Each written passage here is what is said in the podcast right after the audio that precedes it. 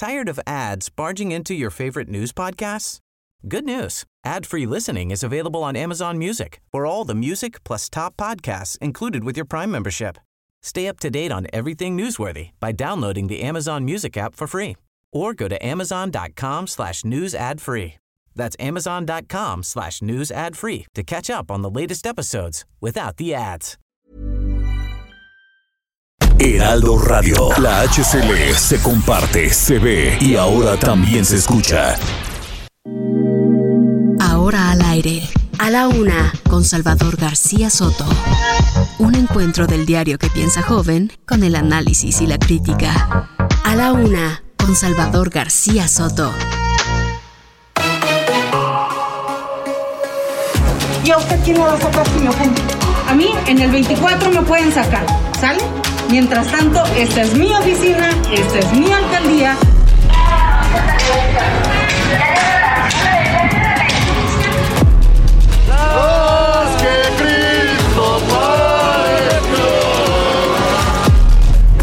Pero este año nos toca, es un día de fiesta, es un día de alegría, debemos de estar felices. Pues gracias al pueblo de Iztapalapa que no perdió la fe, no perdió la tradición. En este momento, en Europa, esta guerra nos golpea mucho, pero miremos un poco más allá, el mundo en guerra.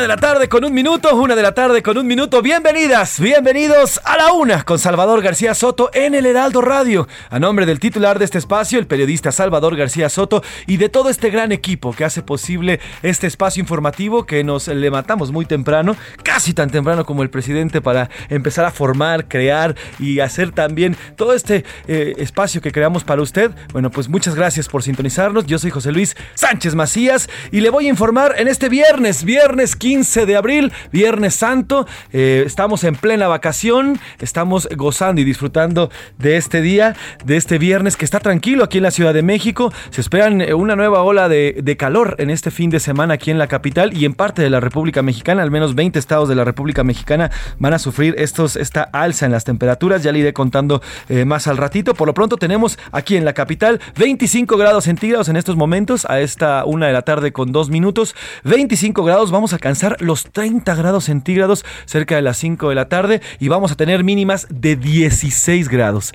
16 grados aquí, eso ya es una noche bastante calurosa, así que hay que prepararnos. Mientras tanto, ¿qué le cuento? Los eh, destinos turísticos de toda la República Mexicana están abarrotados. Me da gusto, la verdad, porque eso ya habla de una recuperación del sector del turismo, del sector turístico que se vio muy afectado, fue uno de los más afectados por la pandemia. Ya iremos a las diferentes playas de nuestro país, Acapulco, Vallarta, Cancún, eh, también Manzanillo, en fin, las playas de, en Oaxaca también, las playas de Oaxaca, en fin, se encuentran a más del 80% de ocupación hotelera. Tenemos mucha información por contarle en este viernes, Viernes Santo, si usted, si usted está descansando, gracias por sintonizarnos, gracias por acompañarnos, si está haciendo la comida, si está preparando, qué rico, qué envidia, invite, si está comiendo, buen provecho, si le tocó chambear, mire, ni modo, así es esto, hay que chambearle, hay que agradecer que tenemos trabajo, que hay trabajo y hay que hacerlo con mucho gusto. Ya habrá tiempo para descansar, para vacacionar, eso sí, aprovechelo y descanse, pero por lo pronto hay que también disfrutar del trabajo y qué mejor forma de hacerlo que acompañados. Le vamos a informar,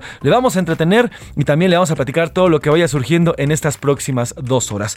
Antes de entrar en materia, voy a mandar abrazos y saludos calurosos, porque así estamos aquí en la capital, a todas las plazas de Heraldo Media Group, de Heraldo Radio, porque como siempre le recordamos, Heraldo Media Group, Heraldo Radio es de las pocas cadenas que de verdad tienen una cobertura nacional. Esta cobertura nacional que va de costa a costa y de frontera a frontera. Así que abrazos, abrazos a nuestra estación central, aquí 98.5 de su FM en la Ciudad de México. Saludos a Monterrey, Nuevo León, Guadalajara, Jalisco, a La Laguna, a Oaxaca, a Tampico, a Tehuantepec, a Tijuana, a Tuxtla Gutiérrez, Chiapas. También del otro lado del río Bravo tenemos estaciones y nos escuchan los paisanos. Saludos y abrazos a todas y a todos los paisanos que se encuentran en el otro lado del río Bravo, en McAllen, Texas, en Bronzeville, Texas, también en San Antonio y en Chicago, en Chicago, Illinois. Así que abrazos a todos y a todas. Gracias por acompañarnos. Les recuerdo que también nos puede escuchar y ver. Aquí tenemos una cámara enfrente a través de nuestro sitio heraldodemexico.com.mx, uno de los sitios, el sitio más leído y consultado a nivel nacional.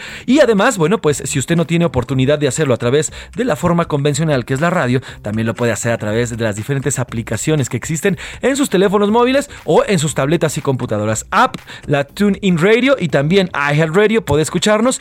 Y si se perdió el programa y tiene ganas de volver a escucharnos, bueno, pues en, en iTunes usted puede escucharnos y también en Spotify. Busque nada más el nombre de A la Una con Salvador García Soto en Spotify y va a poder encontrarnos ahí y nos va a poder escuchar los programas de todos los días, ¿eh? incluidas las entrevistas y todos los programas completitos. Tenemos mucho por informarle en este viernes, viernes 15, estamos en quincena, también es día de cobro, así que hay que guardar esa lanita, hay que guardar ese dinerito. Eh, recuerde que las cosas ahorita, los principales artículos, bueno, pues están más caros, así que hay que ir dosificando la lana, hay que irla cuidando, esos gastos hormiga hay que detectarlos y cuidarlos. Así que bueno, pues es un buen viernes, un buen viernes tranquilo, de vacaciones, de quincena, de sol, de temperatura, rico todo. Vamos a darle a este viernes y tenemos mucho que platicarles. Amenazas. A pesar de los acuerdos entre Texas, entre Texas y estados de la frontera mexicana, el gobernador de aquel estado americano, Greg Abbott, advirtió con reinstalar inspecciones a unidades de transportes si autoridades mexicanas no detienen la migración. Esto que le hemos platicado desde el lunes, que eh, unilateralmente el gobierno de Texas decidió eh, endurecer las medidas de revisión para los transportistas, para todos los transportistas que cruzan de nuestro país hacia Estados Unidos y que incluso hay algunos camiones, hay reportes de que algunos camiones tardan hasta 30 horas en cruzar de México a Estados Unidos. Esto debido a las fuertes revisiones. Y bueno, el gobernador Greg Abbott eh, implementó estas medidas debido a la, el cruce que según dicen allá en el estado de Texas, bueno, pues es imposible ya de seguir aguantando el cruce de migrantes ilegales que van hacia aquel país. Le tendremos todo. Hubo una reunión hoy con la gobernadora de Chihuahua, así que bueno, le tendremos con Maro Campos, así que le tendremos el reporte. Y estrategias. Mire, va avanzando el reloj, va avanzando el reloj y no va a haber, como dicen por ahí, no hay día que no se cumpla ni plazo que no llegue. Así que este domingo se va a votar. Se va a votar este domingo la reforma eléctrica del presidente López Obrador. Ya está todo listo. Eh, veremos qué es lo que hace la oposición. Hasta ahorita, hasta el martes, le faltaban 57 votos a Morena. Luego de lo que decidió el, el diputado priista eh, pues ya le faltan 56, eh, pero ahí va, ahí va y el domingo veremos qué es lo que se decide. Y Viernes Santo en Iztapalapa, miles de personas se congregan en las calles para ah, disfrutar y para presenciar la 179 representación de la Pasión de Cristo. Iremos hasta allá. En estos momentos, allá en, el, en, el, en Iztapalapa, cerca del Cerro de la Estrella, está el momento en el que Poncio Pilato presenta a Jesucristo. Está por ocurrir este famoso o este muy hablado eh, momento de la Biblia en el cual Poncio Pilato le pregunta al pueblo que a quién quieren que suelte, a Barrabás o a Jesús. Vamos a escuchar si quieren parte de lo que está pasando ahorita en estos momentos en Iztapalapa y más al rato regresamos para allá. Estoy en dar la sentencia. Ah, vaya, vaya. ¿Pero qué delitos son los que la habéis comprobado? Muchos. Muchos. Él está aquí. Lo primero, que hemos sorprendido a este hombre que pervertía a nuestra gente. Sí, así lo hace. Así lo hace. Revolviéndola. Bueno, así se vive en Iztapalapa este momento. Están presentando, ya le decía, ante el pueblo, ante el pueblo eh, de, eh, eh, en estos momentos a Jesucristo y a Barrabás. Poncio Pilato decidirá a quién suelta, pero es el pueblo el que le sigue. Ocurre ahí esta famosa escena cuando Poncio Pilato se lava las manos y dice, bueno, pues fueron ustedes las que han, han entregado a Jesús. Mire, eso ocurrió pues ya prácticamente hace más de dos mil años y hoy pareciera que muchos políticos siguen aplicando la misma. En fin, vamos a ir a Iztapalapa porque además de la representación, en los balnearios de Iztapalapa, este de Zaragoza muy famoso, reabrió sus puertas y está abarrotado. Iremos también. Y también viajaremos a los diversos estados de la República Mexicana porque hay abarrote, eh, está abarrote, sí, también hay tiendas de abarrotes, pero están abarrotadas las playas, están llenas, hay mucha gente, muchos vacacionistas que se encuentran en estos momentos disfrutando del sol y del buen eh, clima. Deportes, fin de semana futbolero para estrenar la etapa sin Michael Leaño, sin Michelle Leaño, las Chivas se enfrentan a Cruz Azul y en España, el mexicano Jesús Tecatito Corona y el Sevilla buscarán frenar el paso del ganador del Real Madrid. A sus 60 años de edad, en otro tema deportivo, la histórica Nadia Comaneci se volvió viral con un video. Vamos a contarlo y vamos a platicar con Oscar Mota. Y antes de irnos con la pregunta del día, le tengo dos regalos. Ayer dimos eh, dos boletos dobles para el acuario el Acuario Michi que está allá en, en, Guadalajara. Entonces, estos dos pases dobles los vamos a regalar para nuestros radioescuchas que vivan en Guadalajara, que estén en Guadalajara y nos manden un mensaje con su nombre completo, su nombre completo y nos den, nos den una de las actividades que ayer nos platicaban sobre este, eh, sobre este, este acuario. ¿Sale? su nombre completo y una de las actividades. Los esperamos aquí en WhatsApp al 55. Eh, ahorita le paso los números, pero eh, vamos a esperarlos aquí en WhatsApp. Y además también, además, tenemos para aquí a los citadinos, eh, a los citadinos tenemos tres pases dobles para el partido de mañana, para el partido de mañana entre Pumas y Monterrey, como parte de la, la, Liga de Fútbol Mexicana, Pumas Monterrey en el Estadio Universitario. Tres pases dobles también para quienes se comuniquen con nosotros a través de nuestro WhatsApp. Vamos a ir a la pregunta y ahorita le digo los números. Esta es la opinión de hoy. Y tenemos dos preguntas, dos preguntas importantes, dos preguntas que hoy tenemos y ponemos a la mesa. La primera, y es inevitable no preguntarle al respecto, este domingo se va a decidir el, pues el futuro de esta reforma energética, esta reforma eléctrica que presentó el presidente López Obrador desde el año pasado y que apenas se va a discutir y se va a, pues, a poner ante el Pleno y los diputados van a votar. Morena no le alcanza, necesita 56 votos más de la oposición y está apostándole el Partido de la Revolución Institucional, al PRI, y está esperando que alguno de ellos de repente, bueno, diga, así como ya lo ya lo hizo el diputado joven campechano, diga, yo voto a favor de esta, esta eh, reforma. Así que bueno, pues la pregunta que le hacemos el día de hoy, ¿usted cree que esta reforma y que los priistas o alguien de la oposición va a... ¿Se va a mantener en lo que dicen y van a votar en contra de la reforma? ¿B? Uno que otro va a votar, pero al final no va a pasar la reforma. Y C, Morena va a convencer a la oposición y esa reforma va a ser aprobada este domingo lunes. Esa es la primera pregunta que le hacemos. Y la segunda, el Via Crucis regresa a las calles de Iztapalapa. Se esperan cerca de 1.500.000 personas que visiten a lo largo de este día eh, esta representación de la crucifixión de Cristo que va a ocurrir en el Cerro de, la Estrella, que se va a convertir por unos momentos en el Gólgota. Así que bueno, pues eh, la pandemia continúa en medio de todo esto. La pandemia, a pesar de que estamos en semáforo verde, hay una pandemia que todavía sigue latente a pesar de toda la vacunación y demás. Y le preguntamos, ¿usted cree que realizar esta, ya esta representación con eh, el acceso libre de gente es una buena idea. Los contagios han disminuido y la vacunación eh, evitará más contagios. C, B, estuvo mal, debemos seguir cuidándonos. Y C, tenemos que regresar a la normalidad ya. Ya no podemos aguantar más con esta pandemia. Estas son las eh, dos preguntas de este viernes. Le recuerdo el teléfono 55 18 41 51 99 55 18 41 51 99. Ahí Esperamos sus respuestas, pero también a todos aquellos que quieran concursar por los tres eh, pases dobles que estamos dando para el Pumas Monterrey mañana en el Estadio Universitario y también para los dos pases dobles en el Acuario Minchi allá en Guadalajara. Así que escríbanos 55 18 41 51 99. Sin nada más que decir, vamos al resumen de noticias y luego arrancamos con la información aquí en A la Una con Salvador García Soto. Revisión. La concesión de la empresa operadora del tren del bosque de San Juan de Aragón está sujeta a escrutinio tras el accidente del 3 de abril en el que 11 personas resultaron lesionadas. Estrenón. La petrolera italiana Eni realizó la exportación del primer cargamento de petróleo mexicano al mercado internacional mediante el buque flotante de producción, almacenamiento y descarga que opera en el campo Mistón, Amoca y Teocali en el área 1 del Golfo de México. Propuesta. La gestora inglesa Investcorp inició conversaciones exclusivas para comprar al club italiano de fútbol AC Milán. Prórroga. A partir de hoy en la Ciudad de México, las ambulancias llamadas Patito tendrán un nuevo plazo de 90 días hábiles para someterse al programa de regularización. Increíble. A días del cuarto aniversario del estallido social en Nicaragua, el gobierno del presidente Daniel Ortega ordenó nuevas detenciones y allanamientos contra opositores, incluidos los arrestos de cuatro músicos por una canción que hace alusión a la llamada rebelión de abril de 2018.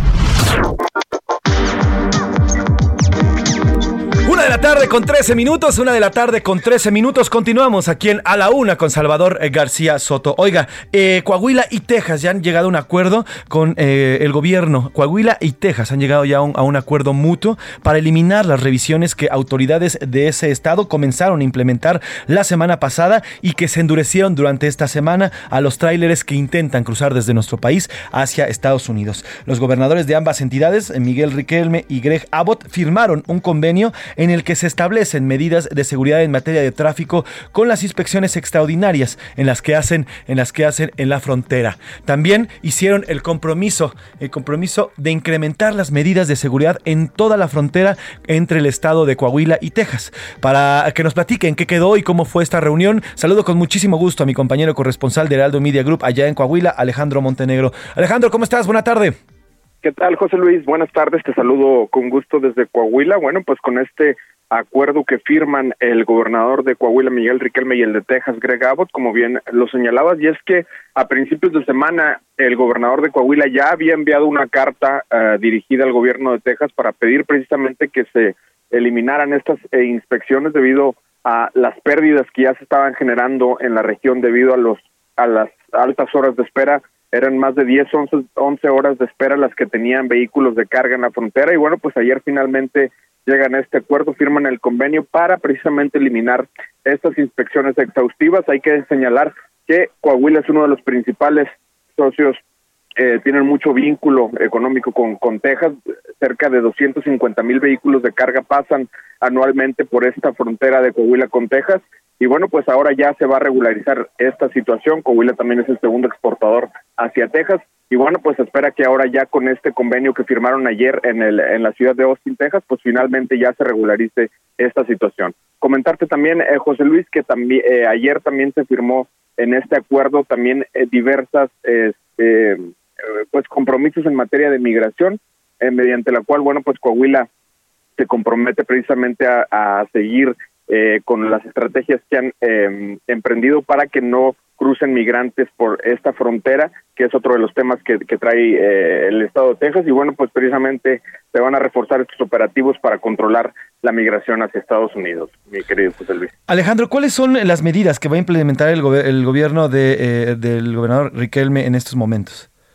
Bueno, pues el gobernador Miguel Riquelme dio a conocer que Coahuila va a apoyar con Em, eh, vigilancia aérea precisamente en toda la frontera. Son, son 500 kilómetros los que comparten más o menos Coahuila y Texas. Y también se hizo un llamado a los alcaldes de, Acuña y Piedras Negras, que son los que eh, tienen frontera con, con Texas en el estado de Coahuila. Y bueno, pues para, para reforzar los filtros, ¿no? La estrategia que se va a seguir es evitar que incluso entren eh, los migrantes al estado, como ya se ha hecho en otras ocasiones. Son filtros que ya existen, pero que se van a reforzar precisamente para evitar que eh, lleguen a Coahuila y posteriormente a Estados Unidos. Pues estaremos pendientes, Alejandro. Te mando un abrazo y cualquier cosa nos enlazamos hasta allá a la frontera norte. Cuídate, Alejandro. Buen día. Muy buenas tardes. Abrazo, querido Alejandro Montenegro, corresponsal allá en eh, Coahuila. Y ahora vamos al otro estado que también estaba y que también ha sostenido reuniones con el gobernador de Texas, Greg Abbott, y que también sufrió por estas revisiones extenuantes que hace el gobierno tejano a los trailers que intentan y a los camiones que intentan cruzar hacia el otro lado. Vamos hasta Chihuahua con Federico Guevara porque una reunión entre Maru Campus, la gobernadora de este estado, y Greg Abbott para firmar otro memorando de entendimiento para facilitar el cruce de vehículos de carga. Ahí también hubo compromisos importantes y Federico Guevara nos comparte. Federico, buenas tardes, te saludo hasta Chihuahua. Muy buenas tardes, este José Luis. Sí, efectivamente, ya hay una luz al final del puente, pudiésemos decir. Tras esto, como tú bien dices, este memorándum de entendimiento, en donde hay que abrir un paréntesis claro, la postura del gobernador Greg Abbott, el gobernador tejano, en plena campaña republicano, le ha servido mucho esta fuerza de músculo que está ejerciendo con los diferentes estados fronterizos eh, que colindan con el estado tejano. Y Chihuahua es uno de ellos y hubo una serie de compromisos que firmó la gobernadora del estado, Margenia Campos Galván, con el gobernador Greg Abbott, en el sentido de que Chihuahua iba a poner a disposición parte del equipamiento de la Policía Estatal para rastrear los vehículos o los trailers, los tractocamiones, desde el momento que salían del parque industrial de Ciudad Juárez y cruzaban toda la, frontera. también se iba a implementar las tecnologías como son patrullar por drones a los diferentes contingentes de tractocamiones y compartir con el gobierno tejano, con la base de inteligencia artificial por medio del registro de licencias de conducir, filtros biométricos, asegurar la captura, en fin, todo un proceso que llegó a este compromiso con el objetivo de que estas filas interminables que a veces digo que habían estado esperando incluso más de 10 horas para cruzar se conviertan en revisiones aleatorias. Es decir, a partir de este acuerdo de entendimiento ya es aleatoria la revisión y no como lo estaban implementando hasta hace unos, unas horas, vamos, no menos de 24 horas, esto fue ayer, en donde ya era obligatorio a cada tractocamión. Esto agiliza el comercio y sobre todo, pues regresa un poco la normalidad ante estas gigantescas filas que habían, pero finalmente pues ya se llegó a este entendimiento y ahora nada más es cuestión de que los estados norteños de México eh, acaten la oferta que hicieron al gobernador tejano. Ahora, Federico, eh, ¿estas revisiones van a ser del lado mexicano o del lado americano? No, todas estas revisiones se realizan del lado estadounidense. Okay. El caos se genera en el lado mexicano ya que las filas eran interminables. Ya hablamos de filas, ah, en ocasiones se detectaron filas de 10 kilómetros eh, de tratando de cruzar. Y hay que recordar que Chihuahua es uno de los principales centros en donde accede mucha carga producto de esta industria maquiladora, manufacturera que se realiza en México y que viene de varios estados de la República y en donde su punto final es eh, la fronteriza ciudad de Paso, Texas. Perdóname, perdóname, Federico. Sobre, sobre este tema y de las de las eh, eh, sanciones que han impuesto, dice el gobernador o le dijo el gobernador Abbott a, Fox que en caso de que no se cumplan, a la cadena Fox, que en caso de no se cumplan, pues volvían a volverían a reinstalar estas inspecciones. Ah, ¿Se habló o se dijo algo durante esta reunión con la gobernadora Maro Campos? No, pero hay que entender una cosa y es una práctica de los gobiernos republicanos de tratar de ejercer presión para captar votos. Abbott en estos momentos se encuentra buscando su reelección y el apretar este tipo de tuercas, vamos a decirlo de esta manera, le atrae y atrae muchos votos, sobre todo en un estado tan republicano, tan recalcitrante como es el estado de Texas, que esto es bien visto por parte de los habitantes de este de este estado tejano. Eso yo creo que es el punto medular y sí, obviamente eh, si no hay esa corresponsabilidad a la cual varios gobernadores este, de mexicanos han asumido, pues invariablemente no dudará, no dudará el gobernador en volver a implementarlo porque eso será en un beneficio político en su carrera por la reelección. Claro, totalmente. Bueno, pues Federico Guevara, gracias, gracias por el reporte y por la lectura que haces al respecto. Te mando un abrazo, buena tarde. Igualmente, buenas tardes, Federico Guevara, corresponsal allá en Chihuahua. Y sí, en efecto, ¿eh? recordemos que el señor Greg Abbott estaba buscando la reelección en Texas y además Texas lleva ya por lo menos eh, año y medio implementando medidas en contra de la migración que llega a este estado, a este estado, el estado de la estrella solitaria. Entonces, eh, el señor Greg Abbott está implementando, es unilateral la medida que está tomando el estado tejano, porque incluso la Casa Blanca se ha expresado en contra de estas medidas, en contra de estas revisiones, pues no están autorizadas por la federación, me refiero a Estados Unidos. Es una medida interna que está realizándose y que además ha provocado muchísima molestia y ha provocado sobre todo pérdidas multimillonarias. Ya lo decía Federico Guevara, está el tema de la maquila, de la maquila que se hace en Chihuahua, pero también está el tema de eh, diferentes eh, trasiego de productos, productos agrícolas, productos que también son perecederos, que vienen desde los diversos estados de la República, me refiero a estados norteños, y que intentan llegar hasta allá. Así que bueno, pues es importante y todo, todo va por la migración, todo va por la migración y lo que le pide el señor Greg Abbott a estos gobiernos es que sean prácticamente barreras antimigratorias para que estos migrantes no crucen hacia Estados Unidos. Mientras tanto, en Chiapas todavía se están formando caravanas. Hay caravanas, al rato vamos a ir hasta allá, hasta Chiapas, porque se alista la llegada, por lo menos, o la, por lo menos la salida de dos caravanas en los próximos mes y medio. Así que importante, importante estos acuerdos a los que se llegan y a los que llegan allá en la frontera norte de nuestro país. Vamos a cambiar de tema, vamos a la Cámara de Diputados porque ya está todo listo. Mire, se están ya preparando tanto del lado moreno, del lado, del, lado de, Morena y sus aliados, como de la oposición. El sábado va a haber una reunión plenaria de Morena y sus aliados para definir cuál va a ser eh, y trazar el camino que van a llevar a cabo el domingo en la votación. Mientras tanto, PRI, PAN, PRD y MC, todos los legisladores están en la Ciudad de México dispersos en diferentes eh, hoteles y tienen planeado llegar desde el sábado a San Lázaro, esto para evitar que sea impedido su acceso al Palacio de San Lázaro para que puedan o para que puedan ingresar y votar en esta, eh, en esta eh, discusión del, del, domingo. Así que bueno, se espera y se prevé que todos los diputados de oposición estén el domingo, se presenten, estén ahí, así como Morena. Veremos qué es lo que se decide, se va a poner bueno, como dicen por ahí, y justamente la pregunta es sobre, sobre ese tema. Por lo pronto nos vamos a ir a una pausa, nos vamos a ir con música, tenemos música, música de playita porque ya estamos de vacaciones. Estos son de Jackson 5, Blame Me It on the Boogie, lanzada en 1978, el álbum es Y se baila así.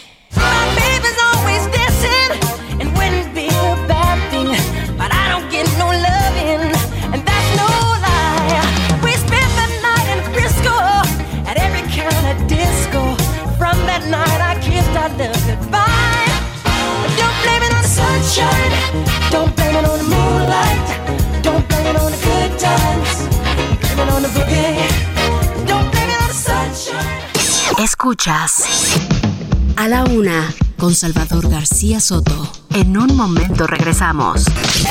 Heraldo Radio, la HCL se comparte, se ve y ahora también se escucha.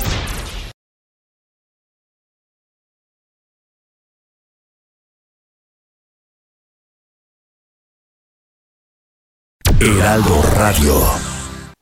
Sigue escuchando a la una con Salvador García Soto. Ahora, la rima de Valdés o de Valdés la rima.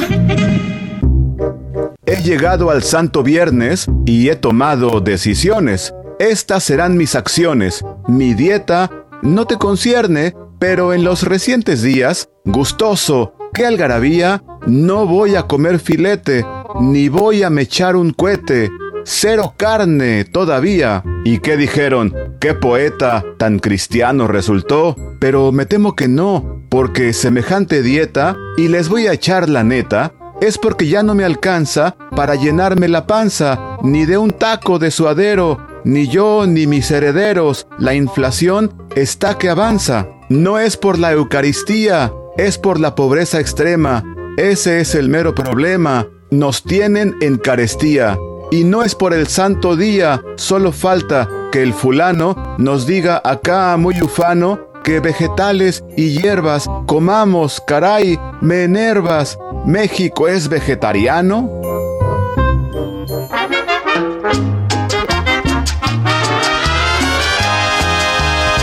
Si bailas de aquí,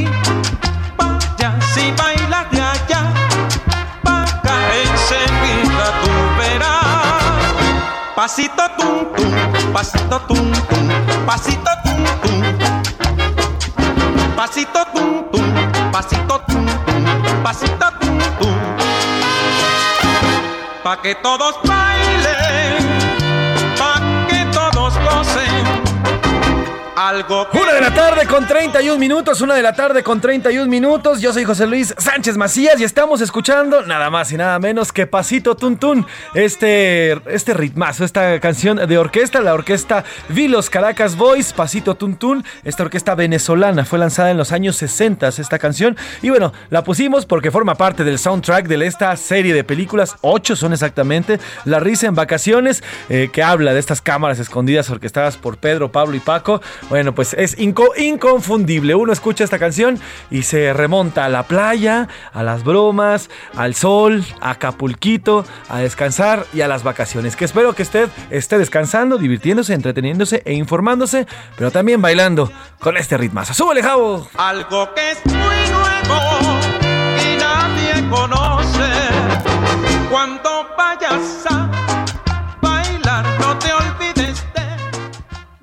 A la una, con Salvador García Soto. Vamos a Iztapalapa, a esta alcaldía en la Ciudad de México, una de las más grandes en nuestra capital, porque está llevándose a cabo esta 179 representación de la Pasión de Cristo, dos años después de la pandemia en la cual en el 2020 fue prácticamente suspendida. 2021 se llevó a cabo a puerta cerrada y vía virtual y hoy, luego de estos dos años, ya hay gente. Permitieron el acceso de personas, ya lo platicábamos el miércoles en este espacio, se espera cerca de millón y medio de asistentes a lo largo del día y hace cerca de siete minutos se llevó a cabo este pasaje de la Biblia, donde Poncio Pilatos entrega al pueblo a Jesucristo y libera a Barrabás, el ladrón. Eh, vamos a escuchar parte de lo que ocurrió hace unos momentos allá en Iztapalapa. Distensiones y levantamientos falsos, predicándolos por todas partes, no solo en este lugar, sino en todo el reino. Eso, claro que sí. Empezando desde Galilea hasta Jerusalén, todo lo tiene contaminado. Y así como hombre sedicioso y escandaloso, debe morir. Sí, es cierto. Pues o qué es de la jurisdicción de Herodes. No, eso no. Llévatselo. No, no. Que su presencia me ha dejado, meditabundo. Allá se lo hay Herodes con vosotros. Es parte del juicio que le hicieron hace unos minutos a Jesucristo allá en Iztapalapa y ahí se encuentra al pie del cañón, como siempre, nuestros reporteros de Heraldo Media Group. Y saludo a Israel Lorenzana, que está pendiente y ha dado seguimiento desde temprano que inició este Via Crucis allá en esta zona de la Ciudad de México. ¿Cómo estás, Israel? Buena tarde. José Luis, muchísimas gracias. Un gusto saludarte esta tarde. Pues fíjate que estamos ubicados aquí ya en la Macroplaza Cuitláhuac, a un costado de la alcaldía Iztapalapa, donde se desarrollan las actividades de la 179 representación de la Pasión de Cristo aquí en Iztapalapa. Ya en estos momentos se encuentra el Cristo siendo juzgado y bueno, pues en ese sentido ya es cuestión de minutos para que se lleven a cabo los azotes. Vamos a escuchar un poco de lo que se desarrolla en estos momentos aquí. Cilíndrica torre de David. Y dile que te salude. Sí, sí, que lo haga. Que no se lo haga.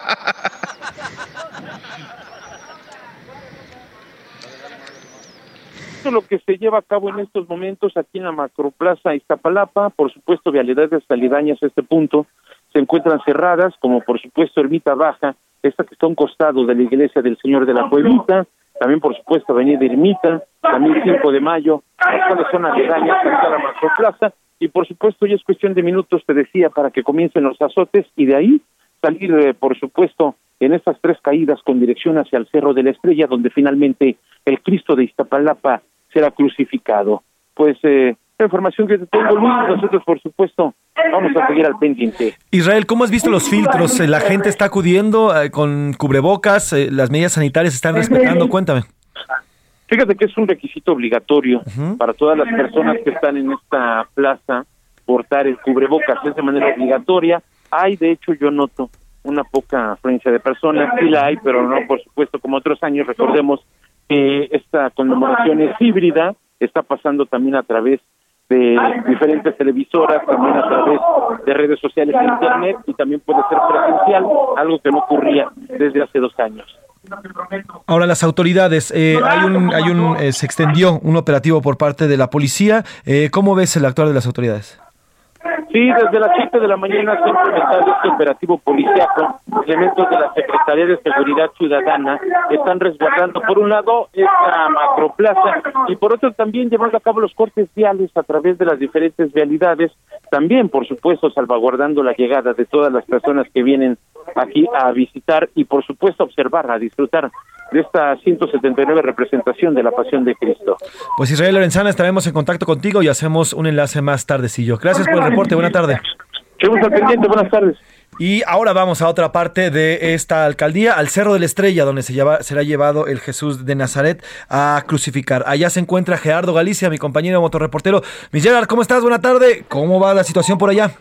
Muy bien, mi querido José Luis, con 26 grados Celsius, el pavimento está que arde y de esto que podemos apreciar son a muchísimos nazarenos ya sufriendo, justo llegando a la pendiente del Cerro de la Estrella, donde será eh, crucificado Jesús de Nazaret. Vemos a muchos eh, jóvenes, sobre todo, realizando mandas con los pies completamente destrozados. Les cuesta ya trabajo llegar hasta este punto. De hecho, son ayudados por sus familiares. Se les va colocando alguna chamarra, se les va colocando algún incluso algún cartón, porque sencillamente el suelo está que arde. Me voy a acercar brevemente con uno de ellos, mi querido José Luis, uh -huh. charlar. Amigo, estoy transmitiendo completamente en vivo para el Alto Radio. ¿Cómo se siente el pavimento? Muy caliente. ¿Cuánto has caminado más o menos? Pero como unas seis horas. Caminando.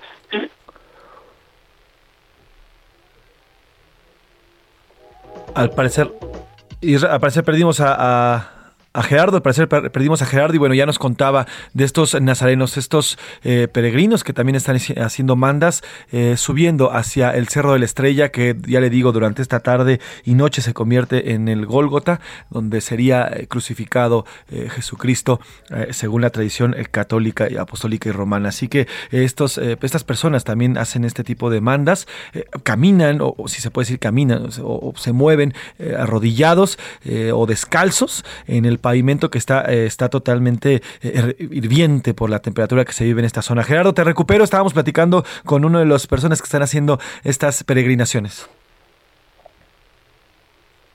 Gerardo. ¿Me mi José ah, perfecto. Entonces, ¿cuántas personas están realizando estas mandas? Son, muchísimas, no hay una cifra estimada, puesto que a pesar de que se registran algunos en la alcaldía, hay otros que lo hacen por su cuenta, se meten y a este recorrido que prácticamente comienza en la macroplaza metropolitana de Tláhuac hasta parte o las faldas del Cerro de la Estrella. Como escuchábamos, al señor Alejandro lleva seis horas caminando. Ellos, mi tío José Luis, están realizando el recorrido por los ocho barrios de Iztapalapa y el personaje principal de esta 179 representación de la Pasión de Cristo únicamente hace un recorrido de tres kilómetros. Los nazarenos están realizando un recorrido cercano a los ocho kilómetros, por ello llegan con los pies destrozados, pero movidos por la fe y prácticamente es así como llegan hasta el Cerro de la Estrella y en ese punto son eh, atendidos por paramédicos de diversas corporaciones, incluso Protección Civil y por supuesto los elementos policíacos que eh, también nos hemos visto apoyar y ayudar a los nazarenos que llevan arrastrando cruces de 80 kilos hacia arriba. Hemos encontrado cruces que pesan cerca de 90 y hasta los 110 kilos. Gerardo, en cuanto a la afluencia de gente, además de los peregrinos que están haciendo estas mantas, mandas, perdón, eh, me decía Israel que cerca de la Plaza Cuitláhuac no había tanta gente, pero en el recorrido, tú, eh, en el recorrido que hace este nazareno, ¿percibiste mayor cantidad de afluencia?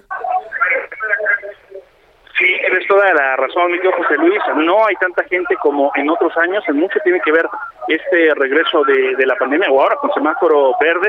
Parece que muchísimas personas prefieren resguardarse en sus domicilios y ver esa transmisión vía redes sociales. Pero sí, comparado con la cantidad de personas que llegaban hasta hasta antes de la pandemia, eh, sí hay muy poca afluencia de, de personas para poder eh, ver y disfrutar de la pasión de Cristo en esta alcaldía.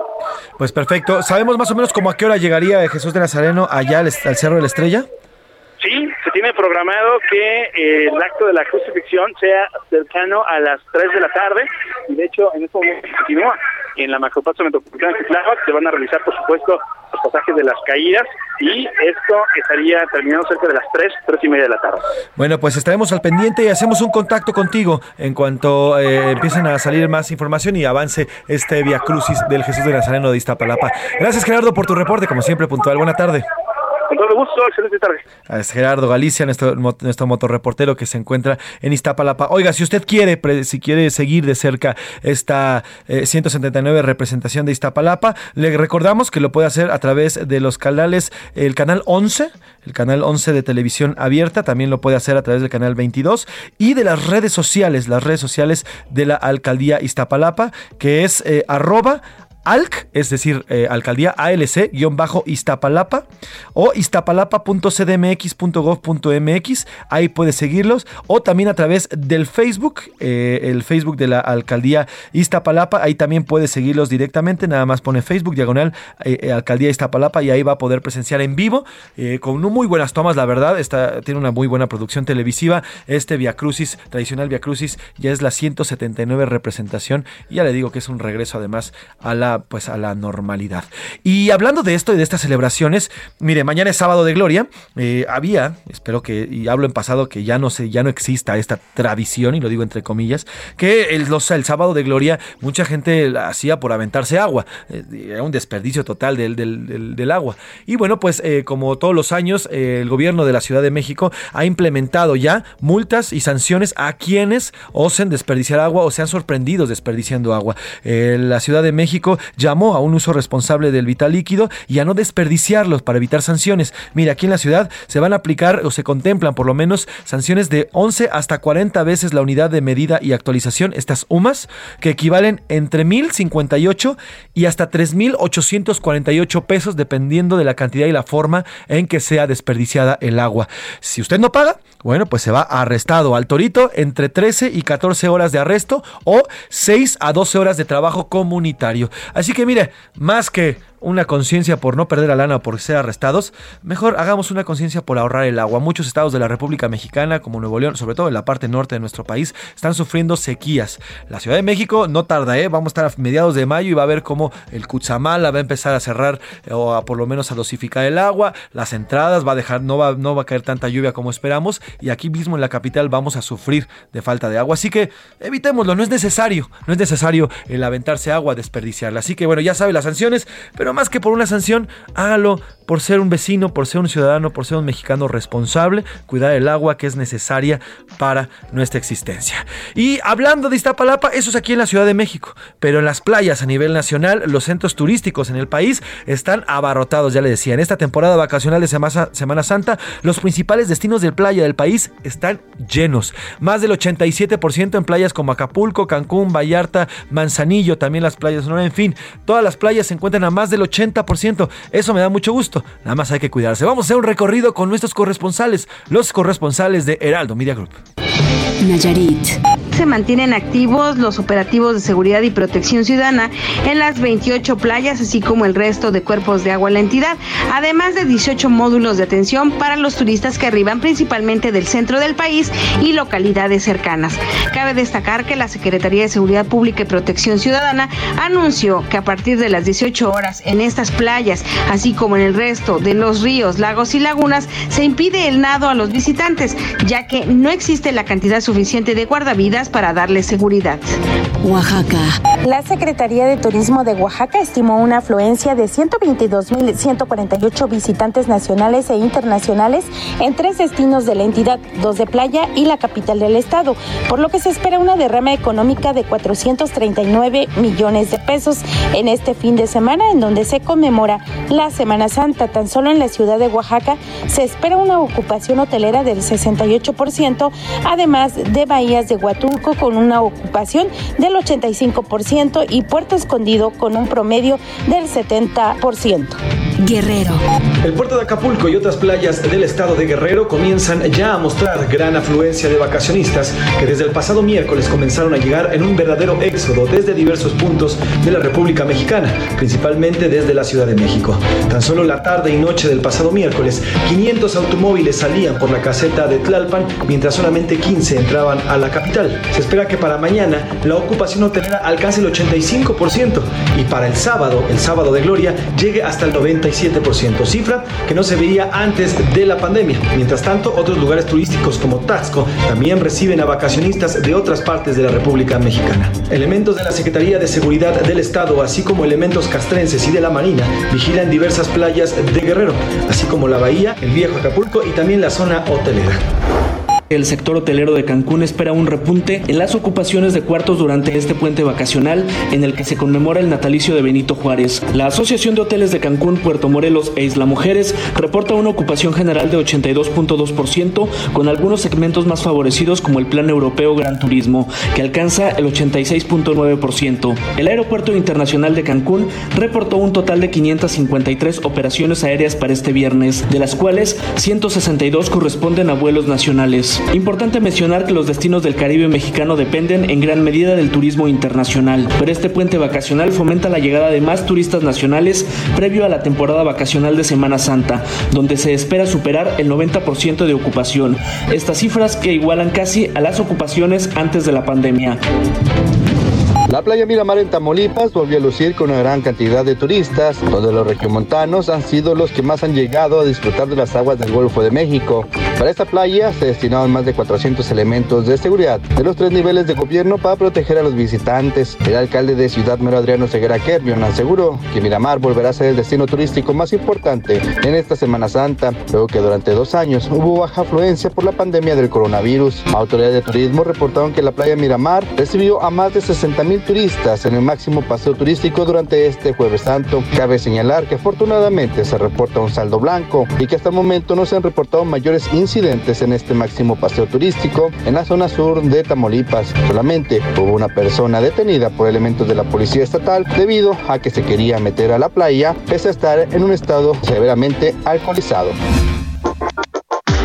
Pues ahí están, ahí están las playas, las principales playas de nuestro país, pero también en las zonas de la, las zonas donde hay montaña, en las zonas donde hay, por ejemplo, lagos, puede ser eh, Valle de Bravo, también TX, en fin, las zonas turísticas de nuestro país están abarrotadas. Me da mucho gusto, de verdad, y es, parece, me escucho repetitivo con decirlo, pero me da mucho gusto porque el sector turístico fue uno de los más golpeados durante la pandemia. Muchos empleos se perdieron, muchos lugares, eh, pues prácticamente se volvieron pueblos fantasma por la falta de visitantes y hoy, hoy pues todos, todos los mexicanos que están de vacaciones, que estamos de vacaciones, están visitando los diversos centros turísticos de nuestro país. De verdad, gracias. Y a los que se dedican a esta industria, de verdad, ya que los tienen ahí, trátenlos bien, eh, eh, consiéntanlos porque hicieron falta, ustedes se dieron cuenta, consientan a los mexicanos que están haciendo turismo y que están visitándolo, trátenlos de lo mejor. Y a usted, vacacionista, yo le voy a pedir un favor, de verdad, muy sentido su basura, recoja su basura, no deje rastros de basura a donde vaya, a las playas, a los bosques,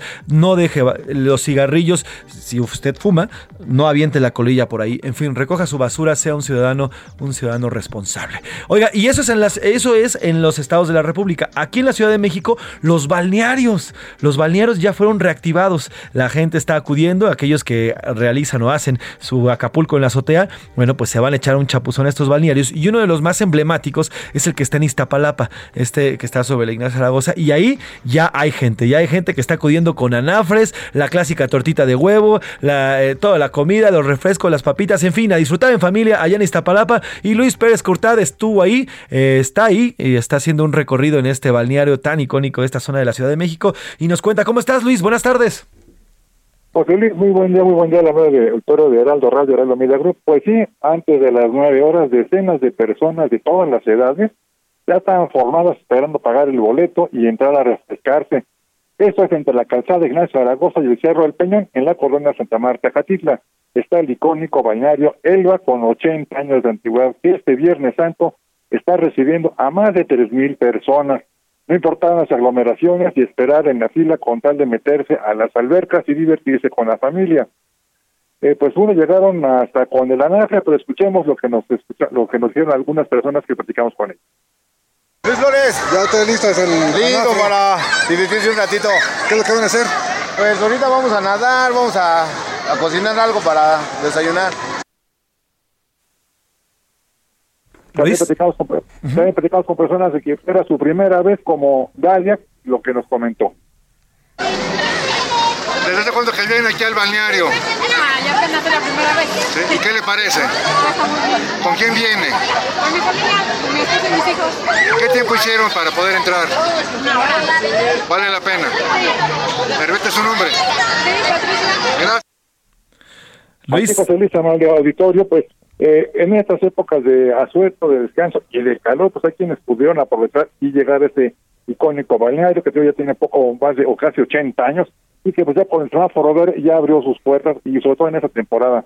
También eh, eh, recordamos que hace algunos años eh, en, en Iztapalapa el gobierno capitalino entonces hizo sus famosas playas en esta zona de la oriente de la ciudad y al norte. También hay que recordar las famosas fuentes de la Alameda Central y, el, y la explanada del Monumento de la Revolución.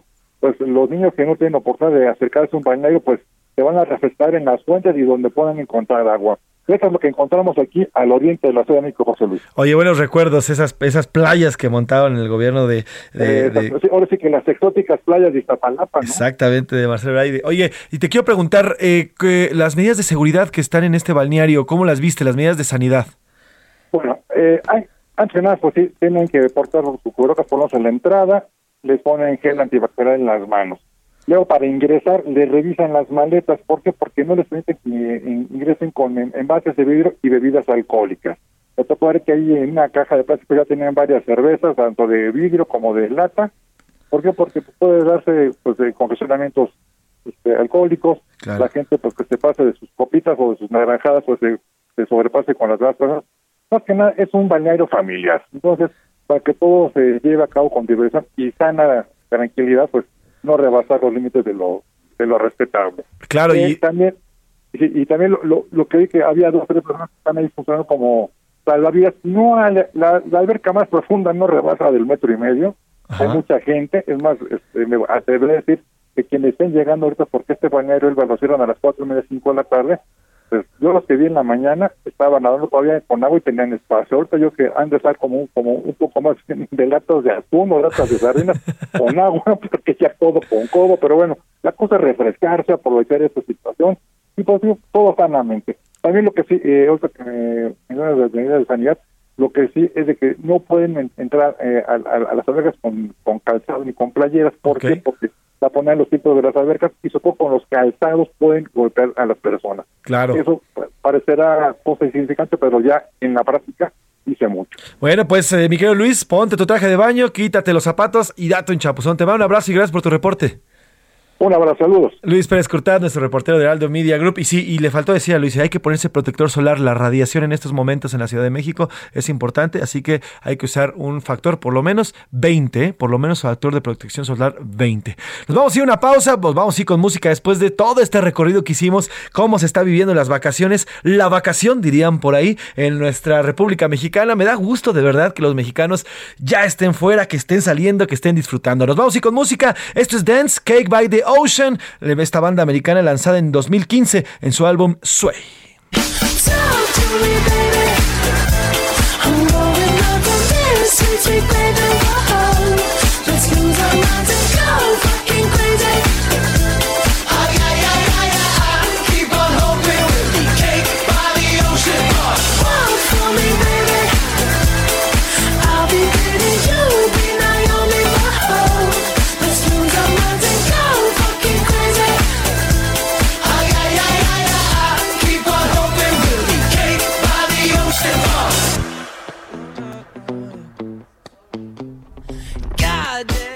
Escuchas a la una con Salvador García Soto. En un momento regresamos.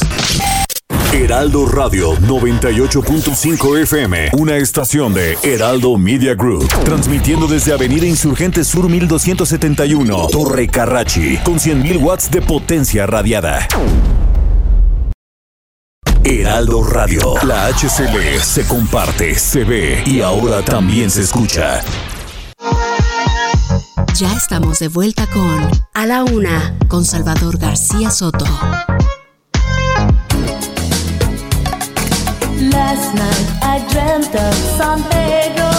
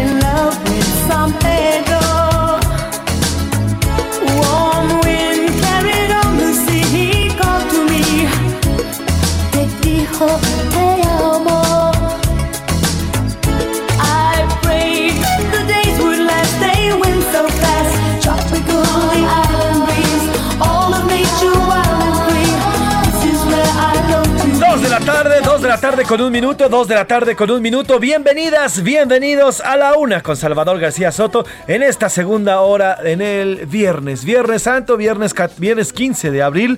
Estamos arrancando esta segunda hora, ya cerrando la semana, eh, quincena, vacaciones. Gracias, gracias por continuar con nosotros, por seguirnos, seguirnos desde que iniciamos este programa, ya el último de esta semana y de esta Semana Santa, la semana la llamada Semana Mayor. Si usted se incorpora con nosotros, gracias. Gracias por sumarse a esta transmisión. Gracias por acompañarnos, por el favor de su atención, ese tiempo que nos brinda, porque son de las cosas que ya nunca regresan. El tiempo.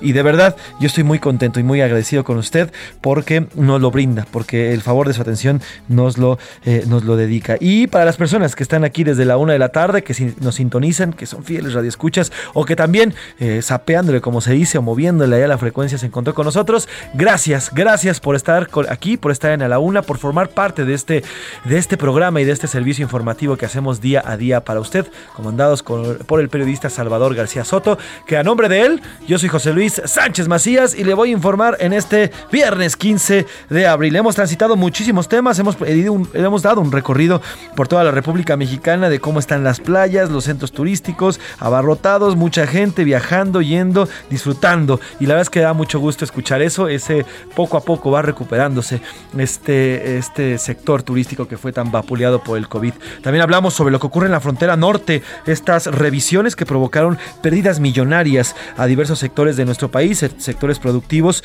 debido a que el gobernador Greg Abbott, el gobernador de Texas, pues... eh, simplemente instauró estas medidas más exhaustivas y bueno, pues se perdieron muchos productos en este cruce. Ya hay negociaciones, ya hay acuerdos entre los gobiernos de Coahuila, Nuevo León, también de Chihuahua con el gobierno de Texas y ya se abren estas, eh, estas fronteras. Ya fuimos a Iztapalapa donde se lleva a cabo esta crucifixión, esta, este Via Crucis, que también por cierto va al unísono del que, del que se vive allá en Roma. Eh, que también se, conmemora este día, que es un día importantísimo para todos aquellos que profesan la religión católica, apostólica y romana.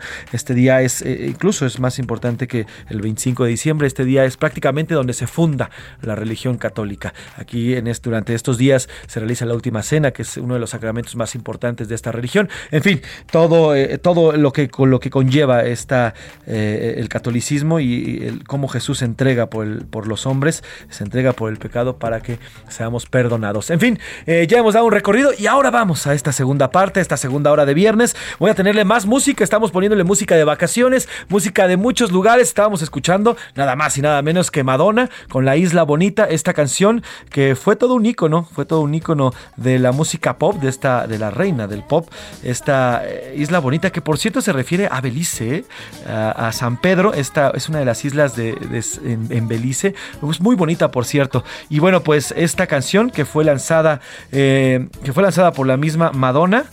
eh, en el año, en el, ahorita le voy a decir, el año fue en 1986. Eh, por cierto, tiene más de 204, repro- 204 millones de reproducciones en Spotify. Esta canción lanzada en 1986 en el álbum True Blue. Así se llamaba el álbum, La Isla Bonita de Madonna. Vamos a escuchar un poquito más y ahora mismo le cuento con que vamos en esta segunda hora.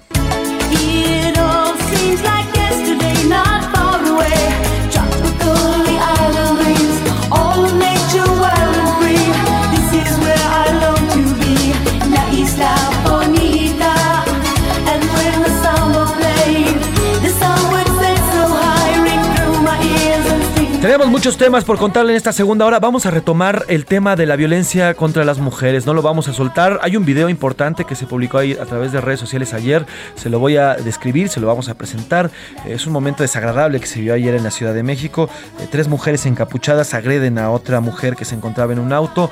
Eh, le vamos a platicar sobre este tema. También vamos ir a Nuevo León, porque en Nuevo León ya va a haber un protocolo. El martes, el gobernador del estado, Samuel García, anunciaba una célula de la policía neolo- neolonesa para, para buscar y combatir eh, pues esta violencia que están viviendo las mujeres. Bueno, pues ahora ya va a haber un protocolo. El gobierno de Samuel García va a implementar un protocolo para evitar la desaparición y violencia de género. Y además, vamos a ir con Daniela García, porque hay un aumento sustancial en la búsqueda y compra de artículos de defensa personal y de clases de defensa personal como karate, MMA, box y este tipo de cosas. Entonces las mujeres están tomando acciones ante la ausencia de un Estado que las proteja. Además, platicaremos de otra cosa que está surgiendo también ahí en Nuevo León, taxistas y, pues, prestadores de servicio de automóviles de aplicación comienzan ya a, a chat, en chats a decir que no van a darle el servicio a las mujeres que salgan a altas horas de la noche de antros, bares y que vengan solas, o también que vengan en, en- estado inconveniente. Esto para evitar ellos problemas. Mire, todo lo que está surgiendo a raíz de que un Estado no puede garantizar la, la seguridad de las mujeres. Vamos a platicar sobre ese tema en específico. Además, este mes, este es mes de, de McAllen, Texas. Saludos a McAllen al 91.7 de High Definition 4 FM. Vamos a recordarlo. Vamos, eh, Priscila Reyes nos preparó una cápsula para hablar sobre esta parte del estado de Texas, McAllen, eh, que es muy, muy bonita. Además, tenemos la rola de la semana de los curuleos de San Lázaro. Platicaremos además de todo lo que está ocurriendo en la Ciudad de México. Iremos también a este Via Crucis para ver cómo continúa. En fin, tenemos mucho por contarles, mucho por platicarles, mucho por informarles y entretenerles, además de la música, los deportes del señor Oscar Mota y todo lo que vaya surgiendo a lo largo de estos próximos 60 minutos. Pero antes, antes, como siempre le digo, este programa es nada sin usted y vamos a escuchar sus opiniones. Y ya está aquí para eso el señor Iván Márquez. José Iván, ¿cómo Luis, bien, bien, bien. Muy, muy bien. ¿Y tú? ¿Ya? Actitud de viernes. Viernes ya de fin de semana. Viernes, fin de semana, como todos los viernes que son de fin de semana. Y ya nos puso ahí Javier, es viernes, es viernes. Así es, y tenemos muchas respuestas. Hicimos dos preguntas el día de hoy. La primera de ellas sobre el tema de esta discusión, que ya se están, pues ya se están preparando, ¿eh? los diputados de un lado y de otro ya se están preparando para este domingo. Ahí haremos una cobertura también especial, por cierto, para informarle el lunes qué es lo que ocurrió. Y la segunda, bueno, pues este Via Crucis que se lleva a cabo en Iztapalapa, bueno, pues ya miles de personas están acudiendo en una pseudo nueva normalidad. La gente ya está yendo con las debidas precauciones sanitarias, pero ya hay congregaciones importantes allá en Iztapalapa. ¿Qué dice el público? Muchas respuestas sobre Eso. la primera pregunta. Nos habla nuestro compañero y amigo desde Catepec, Heriberto. A ver, Heriberto, Dice, la reforma energética de López Obrador no pasará. Pero después, este disque señor presidente, ¿cómo va a tildar la traidora a la patria, a toda la oposición? Será su comidilla y justificación para subir más los precios energéticos. Recuerden, lo cierra con este mensajito, la casa nunca pierde. Bueno, su opinión, muy bien. Saludos al señor Heriberto, por cierto. Saludos, Juan López, desde Guadalajara. Saludos, saludos para Guadalajara, que por cierto, ahorita vamos a ver los nombres de ya. Ya hay ganadores de estos dos pases para el acuario, ¿eh? Eh, otra, otra respuesta dice, sí a la reforma, por algo se hacen las cosas y los nuevos partidos también tendrán dónde robar después. Pues ahí está, muchas gracias por su opinión. ¿No la firma? No, lo, no ponen el nombrecito. Y sobre Iztapalapa responde esta misma persona, dice, muy bueno, no contando los problemas que causa, es algo hermoso, digno y buena representación de cualquier país. Muy bien, es un caso ejemplar. Así es, además, fíjate, fíjese, 179 años, 179 años que se ha hecho esta representación y bueno, pues eh, solamente, solamente fue detenida por la pandemia, ¿eh? desde 1843, desde 1843 se realiza esta representación y solamente ha sido detenida por la pandemia. Otro mensajito por acá, no nos, no nos dice el nombre, pero sí el Estado, el Estado de México. Dice, mi opinión para las preguntas son, para la primera, la votación de la reforma energética es que Morena sí logrará un acuerdo con los partidos que faltan por alcanzar apenas la votación. Con ello su aprobación. Claro, a cambio algo entre partidos. Claro, es lo que se está hablando y muchos analistas y incluso sabemos, sabemos de buena fuente que ahí en San Lázaro los cañonazos de todo tipo están a la orden del día, ¿eh? Desde promesas, les están prometiendo, ah, bueno, hasta las perlas de la Virgen a los diputados para que voten a favor, hasta, oye, aguas, ¿eh? Ahí está ese expediente, así que yo que tú votaba a favor, o sea, de ese tipo de, ese tipo de cosas y bueno, también lo que vimos, ¿no? Con el diputado Aiza que eh, su padre iba a ser ratificado el martes, el exgobernador de Campeche como eh, embajador plenipotenciario de República Dominicana, detienen el nombramiento y al otro día, el miércoles, el diputado, bueno, pues dice, siempre sí, siempre sí voy a votar a favor, aunque una semana antes había dicho que no. Bueno, pues así están y así están los tejes y manejes de la política, ¿eh? Eso de que estamos en favor de los intereses de los mexicanos, pura palabrería, nada más están en favor de sus intereses y así es como se las gastan. Pasa a segundo término. Así es. Y sobre la segunda pregunta dice, sí creo que es muy precipitado hacer la la celebración de este Viernes Santo en Iztapalapa, a pesar de que la pandemia no se ha terminado. Ojalá y no haya nuevos brotes y que la gente se cuide. Eso es importantísimo. ¿Quién eh, me repites el nombre? Pedro Roberto Vargas. Saludos Pedro Roberto y sí es importante lo que dices Pedro, no solamente en Iztapalapa, ¿eh? en las playas, ya le, ya le teníamos este reporte de nuestros corresponsales, las playas de Acapulco, las playas, bueno, las playas del estado de Guerrero, las playas de Nayarit, las playas de Colima, las playas de, de las, de la península eh, de nuestro país, bueno, pues están abarrotadas, están llenas y hay muy pocos cuidados al respecto. Entiendo que es muy difícil traer un cubrebocas en la playa, con 40 grados centígrados nadie lo, na- nadie lo puede tener, pero sí cuando se muevan hacia los restaurantes o cuando existan lugares cerrados donde pueda tener mayor contacto con las personas, ahí sí hay que usar el cubrebocas para evitar precisamente un nuevo brote. Ya lo hemos visto, ya lo hemos visto por lo menos tres ocasiones en los, en los últimos dos años. Y la más reciente fueron las vacaciones de, de fin de año. Se previó, les dijimos aquí, oigan aguas, usen cubrebocas porque en estas vacaciones va a haber un repunte y ¡pum!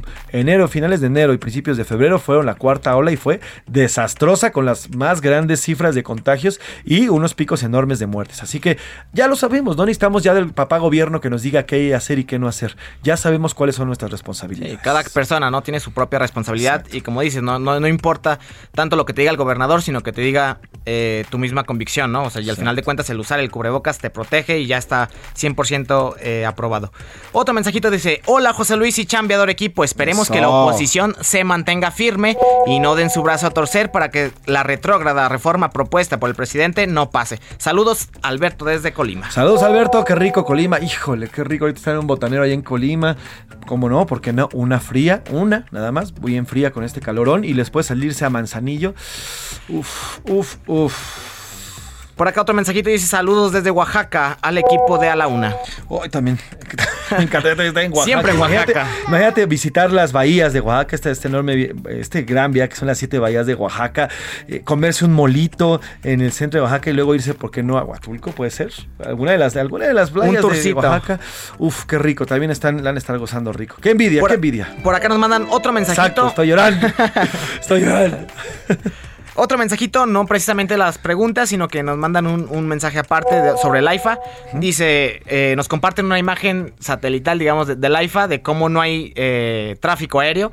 Y la comparan con el Aeropuerto Internacional de la Ciudad de México. Dice, fin de semana con puente de Semana Santa. Mientras que en la central camionera Felipe Ángeles solo vuelan pájaros. En el Aeropuerto Internacional, tráfico en demasía. Así es, esto, bueno, pues, bueno, nada más, nada más para, para ampliar ese dato. El presidente López Obrador ahorita está tomándose unos días, se fue a Tabasco, pero no salió desde el AIFA. Salió desde el Aeropuerto Internacional Benito Juárez. Él tomó un vuelo hacia Tabasco No desde, el, a ai- opinar. desde el Aeropuerto Internacional. No fue desde el AIFA. Entonces, lo cierto es que ahorita no hay vuelos, hay muy pocos vuelos.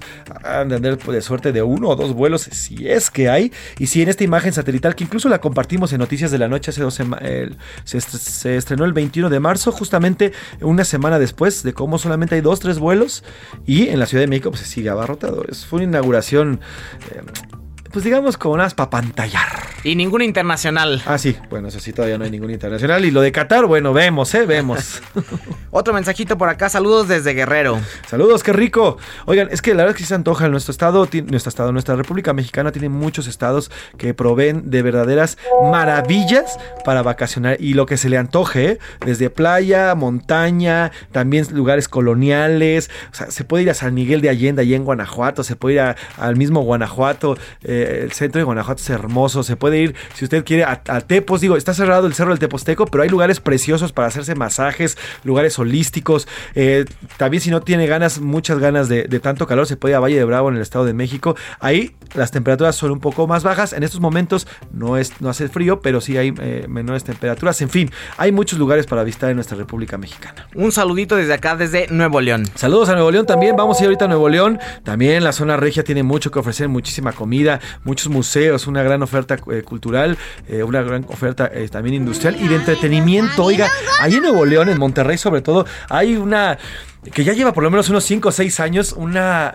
pues un- una cultura del stand-up, una cultura de, de- de la comicidad, una cultura de los comediantes que han ido, han ido empujando y ahorita son muy famosos. Entonces allá hay lugares muy buenos en Nuevo León para visitar en stand-up. Y tenemos ganadores. Claro que sí.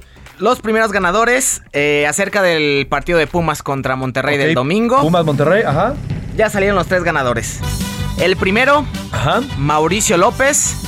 El segundo, Mariana Reyes. Y el tercero, Jorge Alberto Proa Yáñez. Ok, a ver, Mauricio López Mariana Reyes, Mariana Reyes. y Jorge Alberto Proa. y Jorge Alberto Proa. A ver, aguas, tienen que venir por sus boletos ya. Están de vacaciones, espero.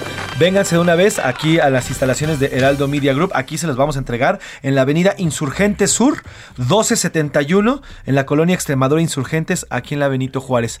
Eh, suben al piso 2, aquí nos encontramos y el mismo Iván Márquez les va a hacer entrega de estos boletos con identificación en mano, por favor. Ahí están los tres ganadores eh, y una ganadora y dos ganadores de estos boletos para el Pumas Monterrey. Igual ya les mandamos mensajito, entonces para que se acerquen por acá las instalaciones del Heraldo y también sobre el- el- los boletos del acuario en Guadalajara. Ah, perdón, perdón, rapidísimo, este, Iván.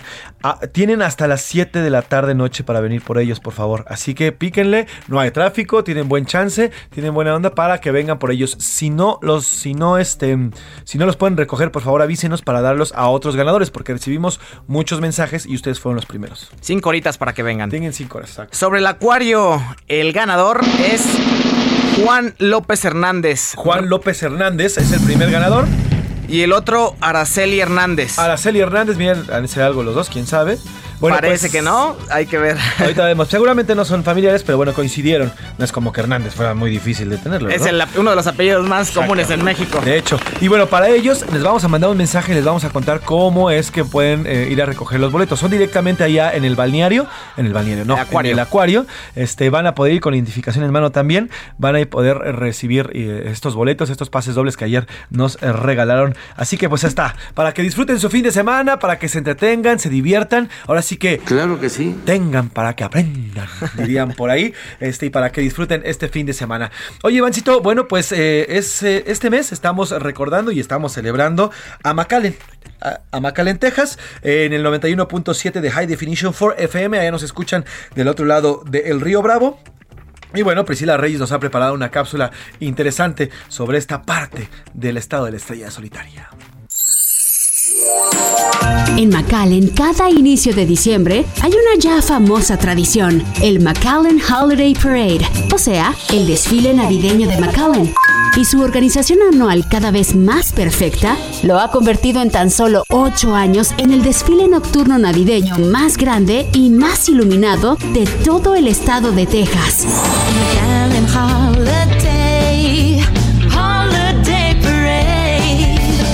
Es que tan solo en el último fueron 34 personajes gigantes flotando porque son transformados en enormes globos de helio. Por ejemplo, el Super Ratón, o conocido allá como Mighty Mouse. Fueron acompañados de alrededor de 60 impresionantes carros alegóricos iluminados y celebridades invitadas como Mario López, ya sabes, el que salió en Saved by the Bell, Julián Gil, el modelo y actor argentino, o Cedric Wilson, el receptor de los Dallas. Grupos de baile, 13 bandas escolares con más de 3.000 integrantes y mucho más. Todos recorriendo con alegría casi dos kilómetros y medio de pura fiesta. Y en esta celebración se ha vuelto una tradición muy mexicana, la vuelta, en la que piden a los operadores de los globos eso, que le den la vuelta a su globo. Ya saben, seguro surgió por nuestro famoso vuelta, vuelta. Pero la celebración entera comienza varios días antes. Calientan motores con un sorteo para premios que van desde mil dólares hasta consolas de videojuegos, teléfonos inteligentes o la oportunidad de conocer a los invitados especiales o ya de plano, desfilar al lado de uno de los globos gigantes. Después, un par de días antes de la fecha, carnaval de comida. Y de diversos estilos, ¿eh? Desde la cocina tejana hasta la mexicana. Al día siguiente hay conciertos gratuitos en el Parque Municipal de McAllen y el día de la fiesta, los juegos pirotécnicos en el estadio le dan arranque al anual McAllen Holiday Parade. En A la Una con Salvador García Soto, este es el mes de McAllen, Texas, en donde nos escuchan de lunes a viernes por el 97.3 FM. Pues ahí está, sin duda es un lugar importante para visitar con mucha, mucha comunidad mexicana y además esta mezcla entre lo México-americano. Gracias a Priscila Reyes. Oye, me, adelanté y ya no, ya no dijimos las respuestas de Twitter, Iván. Cuéntame. Faltaban las, respuestas, de Twitter. Mucha participación, Te tal cual. pasaste. En arroba S García Soto, muchas, muchas respuestas sobre la pregunta 1 acerca de la reforma eléctrica. Contundentemente, el 84% dice que la rechazarán, mientras que el 16% será aprobada. Pues veremos, híjoles, este, está bueno, está muy bueno el tema, está muy interesante, la verdad es que se va a poner muy bien este, este, este domingo, porque además esta legislatura en específico se ha caracterizado por, apenas entró en funciones el primero de septiembre del, del año pasado, y se ha caracterizado por verdaderos escándalos, ¿eh? Hemos visto de todo, de todo en esa Cámara, desde agarrones, eh, lo que veíamos con, con la diputada morenista, la diputada trans eh, morenista que jaloneó a Santiago Clemente. Krill hace poquito, este, como incluso han llevado una especie de muerte. Eh, me acuerdo perfecto, por ahí de octubre llevaban una, una diputada, llevó una muerte a la Cámara. En fin, hemos visto de todo y de todos. ¿Qué más? ¿Qué más, Iván? Y acerca de la segunda pregunta sobre el Via Crucis en Iztapalapa, igual, de manera contundente, el 68% dice que estuvo mal. Estuvo mal. Bueno, ¿y los demás qué dicen? El 27% que regresaremos a la normalidad tarde o temprano. Y el 5% solamente dice que fue buena idea. Bueno, pues así está la opinión allá en los tuiteros. Gracias, Ivancito. Gracias, José Luis. Ahí estamos, Iván Márquez, la escucha parte del equipo de redacción de A la Una y también de Noticias de la Noche. Muy aplicado el muchacho. Vamos a otros temas.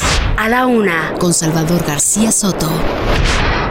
Y vamos al norte de la República Mexicana, a Monterrey, Nuevo León, eh, con este tema, este tema de la crisis que ya se ha generado en el Estado sobre la violencia en contra de las mujeres. Estas eh, jóvenes que han ido desapareciendo durante los últimos días y ya hay todo un, es, es un tema de gran calado en este Estado, porque incluso ya hay reacciones a nivel sociedad, no solamente por la búsqueda de las mujeres que aún no han sido encontradas, sino también porque las mujeres, las mujeres en Nuevo León ya comienzan a tomar decisiones ante un Estado que no ha sabido responderles y no ha sabido brindarles la seguridad que es su obligación darles. Eh, mujeres ya comienzan a comprar o se ha registrado un aumento en la compra de artículos de defensa personal y también en, la contratación de, de clases para defenderse, para aprenderse a defender. Eh, esta información y además todo lo que viene en el tema y que viene en este contexto las tiene Daniela García. ¿Cómo estás, Dani? Buena tarde. ¿Qué tal, José Luis? Muy buenas tardes. Pues de hecho, lo que hemos podido observar es que hay un, incremento en la venta de artículos de defensa personal, esto pues como respuesta a la inseguridad que se percibe en el Estado en los pasados días.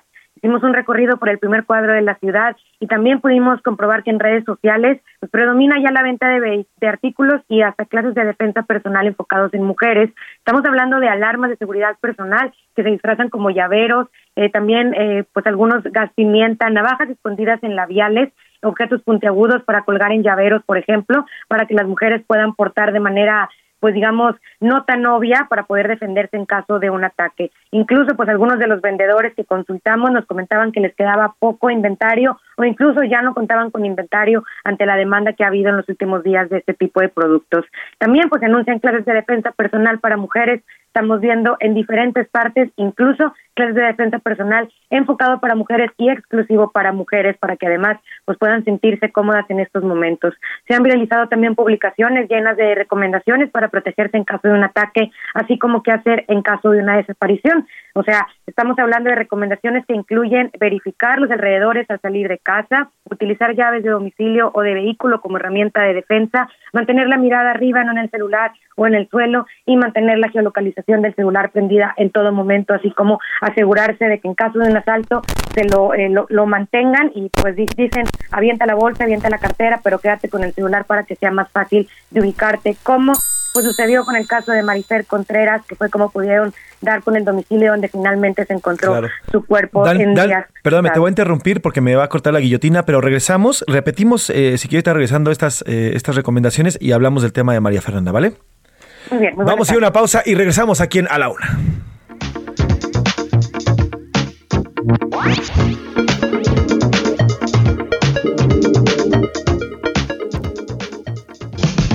Estás escuchando A la una, con Salvador García Soto. Regresamos. Heraldo Radio. La HCL se comparte, se ve y ahora también se escucha.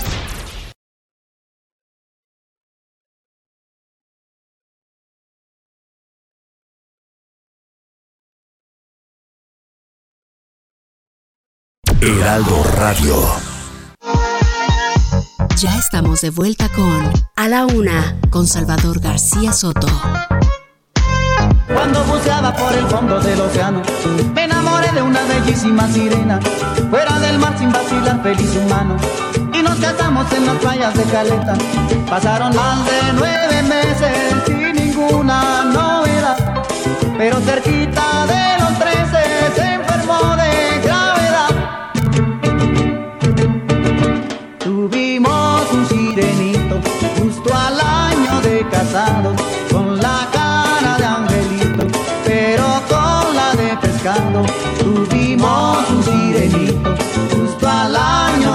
con la cara de angelito, pero con la de pescado.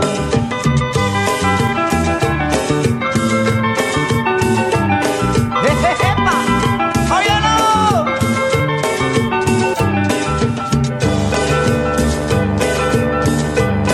Una mañana dos soldados tiburones me condujeron a la corte de Neptuno. Se me acusaba que en un viernes de dolores ninguno me creyera, me mandaron fusilar. Cuando aparece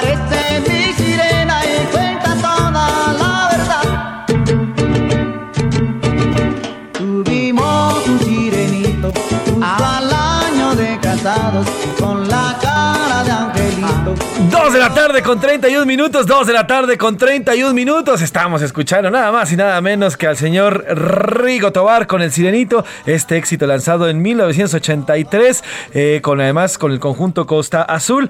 Obviamente todo el mundo la reconocemos, todo el mundo le hemos cantado. El Sirenito, esta historia de amor que habría pasado en, la, en el mar, en el fondo del océano. Una historia de amor, pero también de vacaciones. ¿Por qué no? Te parejamos al Sirenito del señor Rigo Tobar. Una mañana dos soldados tiburones me condujeron a la corte de Neptuno.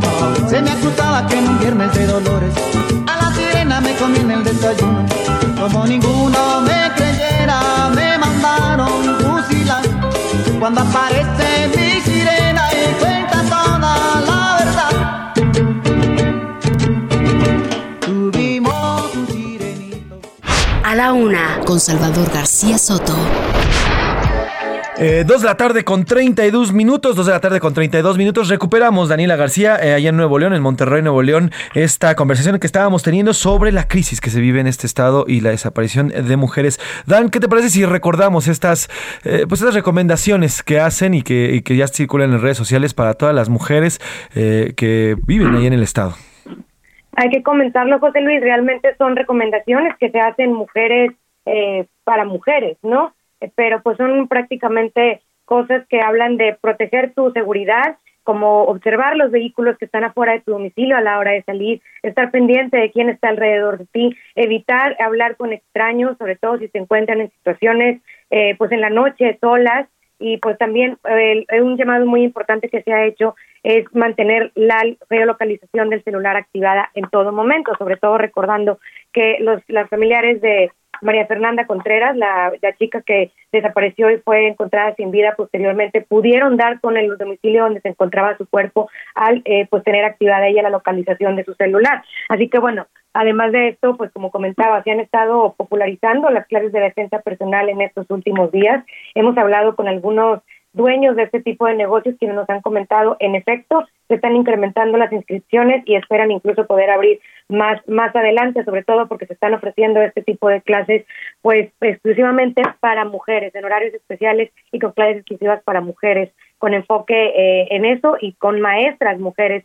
Digamos, hay una especie de, de momento que no habíamos vivido en Nuevo León desde la época de la inseguridad hace más de 10 años, eh, que pues permeó en la psicosis de las personas quienes ahora están retomando hábitos que digamos de alguna manera se habían perdido en los pasados años. Sí, es, eh, y es importante porque además eh, son la misma ciudadanía está tomando estas medidas debido a que un Estado les está fallando para brindarles seguridad. Dani, tenías información sobre eh, la audiencia del asesino presunto asesino de María Fernanda. Así es, José Luis. De hecho, hay dos audiencias. Se le acusa de dos delitos a Raúl Alfredo N., eh, quien es señalado como el feminicida de Marifer Contreras. Había una a las nueve de la mañana. Esta era por el delito de desaparición.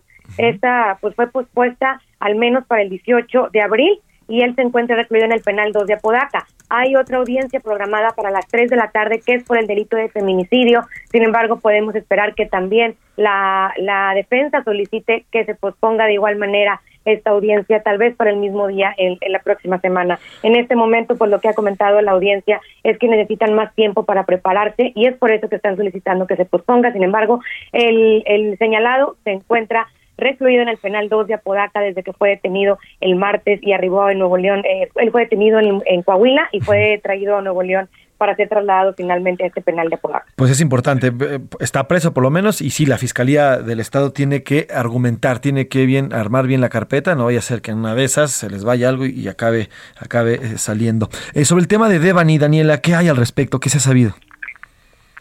Están los familiares desde hace, se cumplen siete días hoy de la última vez que vieron a Devani, eh, la joven de 18 años que desapareció al salir de una fiesta en el municipio de Escobedo. Eh, hoy se cumplen siete días y se cumplen también cuatro días de que la familia ha organizado búsquedas voluntarias en los alrededores, en municipios aledaños. Sin embargo, pues no hay información real que podamos compartir en este momento. Se mantienen las búsquedas desde hace siete días, pero pues no hay información actualizada de esto. El padre de, de Devani, quien ha estado actualizando a los medios de comunicación, nos ha comentado que ellos, pues lo único que están haciendo es seguir pistas y seguir eh, pues abriendo un poco más el espacio donde han estado buscando a esta chica. Sin embargo, pues no hay alguna actualización ni para ellos ni para los medios de comunicación en este momento. Bueno, pues estaremos al pendientes, Daniela. Gracias por la información y nos ponemos en contacto con cualquier información que surja allá en Monterrey. Te mando un saludo y, por cierto, feliz cumpleaños. Muchas gracias, muchísimas gracias a todos y muy buenas tardes. Abrazo a Daniela García, que cumplió una joven periodista, eh, aparte jefa de información allá en Monterrey, Nuevo León. Feliz cumpleaños a Daniela García. Oiga, para abundar un poco, y le pido por favor que ponga mucha atención a estas eh, recomendaciones que yo le voy a hacer, sobre todo para ustedes, para ustedes mujeres, eh, que gracias a los medios, de, a los medios eh, para comunicarnos como los celulares y como las tablets, podemos yo espero que nunca sean o nunca tengan que utilizarlos, pero pueden agilizar una búsqueda. Compártanselo también a sus amigas, a sus compañeras, a las madres de, su- de- de sus hijas, a las madres de las compañeras, en fin, a todas las mujeres. Es importante. ¿Por qué? Porque hay que también nosotros tomar medidas en este tipo de, de desapariciones que estamos viviendo en nuestro país. Y son eh, recomendaciones importantes. La primera, tener una hoja con todas las cuentas, accesos y contraseñas y que esta hoja la tenga alguien de su plena confianza. Es decir, eh, pedirle a su hija, eh, con toda la confianza del mundo, pedirle a su hermana, pedirle a quien sea, una hoja con las contraseñas. ¿Esto para qué? En el caso de que, y Dios no lo quiere, en el caso de que alguna de ellas sea secuestrada o desaparecida, a través de una computadora y usted teniendo la contraseña, puede hacer una geolocalización de los últimos lugares donde estuvo el celular. La segunda, mantener siempre historiales de conversación resguardados, ya sea en la nube o en alguna computadora. Esto para saber con quién ha conversado eh, recientemente la, la persona que se encuentra desaparecida y así comenzar una búsqueda. Muchas veces las madres, los padres, los familiares inician búsquedas desde cero, no saben por dónde empezar y estas, estas pequeñas indicaciones, estas pequeñas recomendaciones pueden hacer una gran diferencia. Tres, mantener siempre tu ubicación compartida en el celular, lo que nos decía Daniela.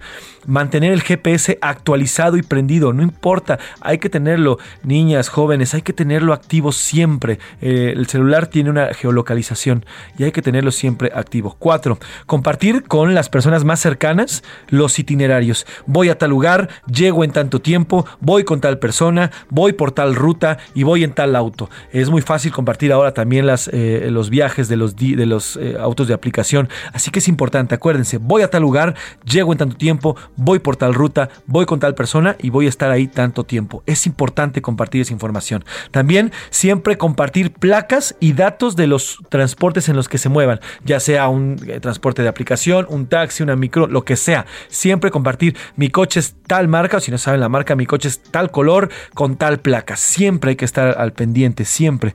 Eh, seis, siempre vayan eh, mandando mensajes o hablen por celular. El celular es eh, importante y se conectará con las antenas cuando usted manda mensajes. Es decir, si uno va en una ruta y manda un mensaje de hola o estoy aquí, en ese momento las antenas cercanas empiezan a triangular las ubicaciones. Y entonces es mucho más fácil rastrear o encontrar un celular o un dispositivo. Siempre mandar mensajes o, hacer llamadas para que este- esta tecnología pueda eh, pueda eh, ser encontrada. Si, llegas a, llegase a suceder alguna desaparición, esos pasos ya son grandes pistas para la, búsqueda, ya son grandes pistas para que puedan encontrar a una persona. Así que hay que estar muy al pendiente con esto y como siempre digo, mucha confianza entre los padres y entre las hermanas, entre los hijos, entre las hijas, entre todo. Es un tema importante, es un tema que tenemos también nosotros como sociedad que eh, tomar en cuenta y tomar acciones al respecto. El Estado nos está fallando sobre esto. Vámonos a otro tema. A la una, con Salvador García Soto. Oiga, y en otro tema, ayer en la Ciudad de México, la tarde de este, perdón, antier, en, la tarde del miércoles, un grupo de feministas con el rostro encubierto, una- estas, estas mujeres eh, vestidas de negro y encapuchados, detuvo una mujer que manejaba sobre la calle de República de Cuba, aquí en la Ciudad de México, en la colonia Centro. Le exigían dinero a cambio de permitirle el paso, literalmente como se dice en el argot, la estaban taloneando. Con el motivo le decían, dame lana o no te dejo pasar, literalmente. Era un grupo minúsculo, era un grupo de cuatro, cuatro mujeres encapuchadas vestidas de negro.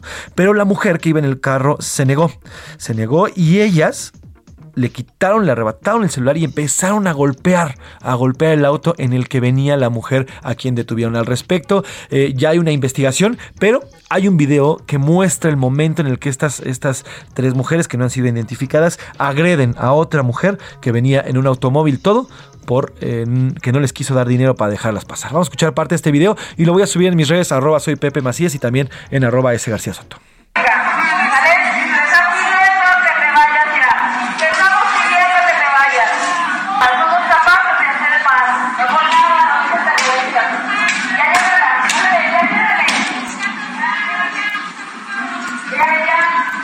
Ahí lo que escuchamos es una mujer, una de las, de las tres mujeres encapuchadas, que tiene un megáfono y le grita a la señora del auto, te estamos pidiendo que te vayas. Pero imagínese usted, o sea, ¿cómo va a dejar ahí su automóvil, su patrimonio? Para irse, eh, las otras dos compañeras de esta mujer, literalmente con bats y con otros utensilios, destrozan el automóvil, el medallón, el parabrisas, los espejos laterales, el toldo, todo lo destrozan vilmente y la señora nada más está viendo cómo destrozan su patrimonio, mientras otra mujer con un megáfono le dice, te estamos pidiendo que te vayas. En fin, es parte de la violencia que también estamos viviendo y creo que no, no forma parte de las protestas feministas y manchan estas protestas feministas. Vamos a otro tema. A la una, con Salvador García Soto. Vámonos a Chiapas porque en San Cristóbal de las Casas, un grupo de choque en la colonia Bienestar Social que tiene invadida la zona de humedales en, eh, en esta parte de Chiapas impidió que se realizara un evento de la secretaria de Medio Ambiente, María Luisa Albores. Ahí estuvo Jenny Pascasio cubriendo este, pues, ba- prácticamente eh, eh, esta manifestación que impidió el evento de la secretaría. Jenny Pascasio, ¿cómo estás? Buenas tardes, cuéntanos. ¿Qué tal, José Luis? Muy buenas tardes. Como bien dices, ayer, 14 de abril, la secretaria de Medio Ambiente y Recursos Naturales, María Luisa Albores, acudió a San Cristóbal de las Casas para dar los pormenor- pormenores de la declaratoria de hábitat crítico emitida el primero de abril para los humedales de montañas aquí en los altos de Chiapas. Pero ambientalistas informaron que desde temprano un grupo armado con machetes se colocó en el camino de la colonia SSTSE 2001, que colinda con el humedal María Eugenia, punto de reunión de las autoridades y los, y los ambientalistas para hablar sobre este mecanismo de hábitat crítico. El grupo de choque impidió este acto ambiental, pues no permitió la entrada de alrededor de 100 personas entre funcionarios federales, la secretaria, familias y ambientalistas. El académico León Enrique Ávila fue una de las personas que sufrió agresiones físicas por documentar el hecho con su celular. Te comento que él cuenta ya con medidas del mecanismo de protección para defensores precisamente por las agresiones que ha vivido durante la defensa de los humedales de montaña en San Cristóbal de las Casas. Luego de la atención, la policía municipal de ese ayuntamiento detuvo a dos personas que fueron liberadas después del altercado. En un comunicado, los ambientalistas responsabilizan al Ayuntamiento de San Cristóbal y al gobierno de Chiapas por no procurar las condiciones de seguridad para esta reunión que fue discreta. Pero me comentaba el académico Lue- este, León Enrique Ávila que solo tres eh, dependencias sabían de la llegada de la secretaria aquí a San Cristóbal y que este, no procuraran la seguridad, entonces hay una responsabilidad directa en las autoridades de este estado. Dijo que los grupos de choque fueron identificados como habitantes de la colonia Bienestar Social e integrantes del grupo delictivo conocido como los motonetos y que han invadido, como bien dijiste en un principio, esta reserva ecológica que también ha sido reconocida como sitio Ramsar por su importancia internacional.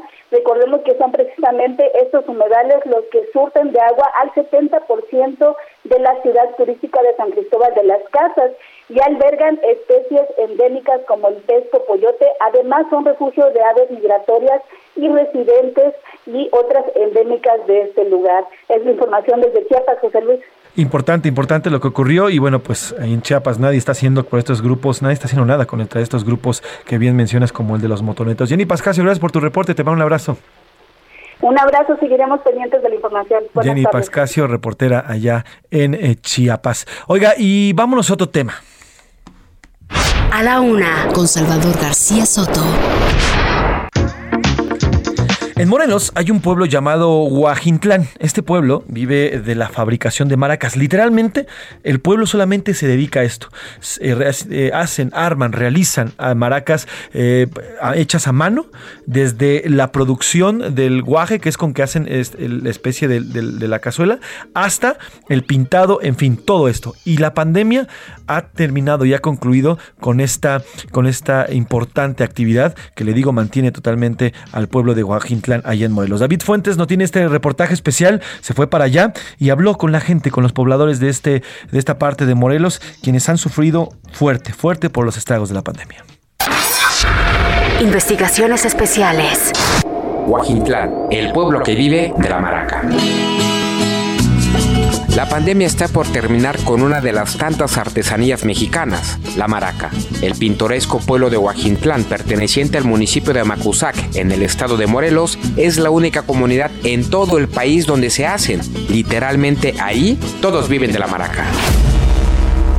En Huajitlán, familias enteras viven de ese producto. Es su único sustento, pues al ser una comunidad casi rural, no llega ningún tipo de ayuda, estatal o federal. No hay fábricas o maquilas. El trabajo para los jóvenes es escaso. Ahora, y a lo largo de más de dos años de pandemia ocasionada por el COVID, la producción y venta de maracas ha disminuido considerablemente. Los hermanos Antonio y Reyes Figueroa son los decanos de la maraca. El primero tiene 98 y el segundo 100 años. Desde 1920 se han dedicado a esta artesanía y ahora dice don Antonio con mucha tristeza, la pandemia vino a terminar con todo. Había un pedido y una sola persona nos dedicábamos a cubrir ese pedido. Pero ese pedido venía cada 3, 4 meses de 20 mil pares de maracas. Pero ahorita ese pedido murió, ya no lo han pedido. Pero ya cayendo buenos pedidos, he hecho andar el taller otra vez. Hacer la maraca es un proceso lento. Hay que esperar a que la jícara seque. Luego hay que ir al río por arena, pues eso produce el particular sonido de esas maracas. Lavarlas, lijarlas, barnizarlas y luego pintarlas a mano. Esto último es trabajo únicamente de las mujeres del pueblo, quienes también han visto mermado su trabajo. Don Antonio solo espera que la situación luego de la pandemia se restablezca, pues dice extraña mantenerse activo y ganarse su dinero haciendo maracas. Ya más adelante a ver si cae ya pedido, ya me pongo a trabajar otra vez igual. Gente, pues yo sí lo hago, pero ya no este, igual, ya me voy deteniendo, ya más lo que les haga falta de material y todo. Producir 2.000 maracas le toma a los hermanos Figueroa casi medio año, pues todo lo hacen a mano, solo de eso viven, y hace dos años no venden nada. Las maracas de Huajintlán antes eran exportadas a países europeos y la Unión Americana. Localmente son las que se encuentran en zonas turísticas como Cancún, Los Cabos, Vallarta, Acapulco o en los aeropuertos. El consumo de ese producto mantiene a más de 5.000 artesanos, quienes ahora atraviesan una situación complicada y piden la ayuda de todos para conservar esa tradición. Para A la Una con Salvador García Soto reportó David Fuentes. Pues así está este pueblo. Esperemos que el gobierno de Morelos y el gobierno federal se pueda acercar para apoyarles porque esta actividad fue, pues, fue frustrada por la pandemia. Eh, es momento de los deportes. Ya está aquí el señor Oscar Mota. Vamos a enlazarnos con él porque nos tiene todo. Toda la información en el tema deportivo. Vamos con él. Sensaciones desconocidas. me gustó, me gustó la bienvenida. Muchísimas gracias, mi Javo. Mi querido Mafren José Luis Sánchez y a toda la banda que nos escucha en la Una con Salvador García Soto. Hoy un gran día para ganar.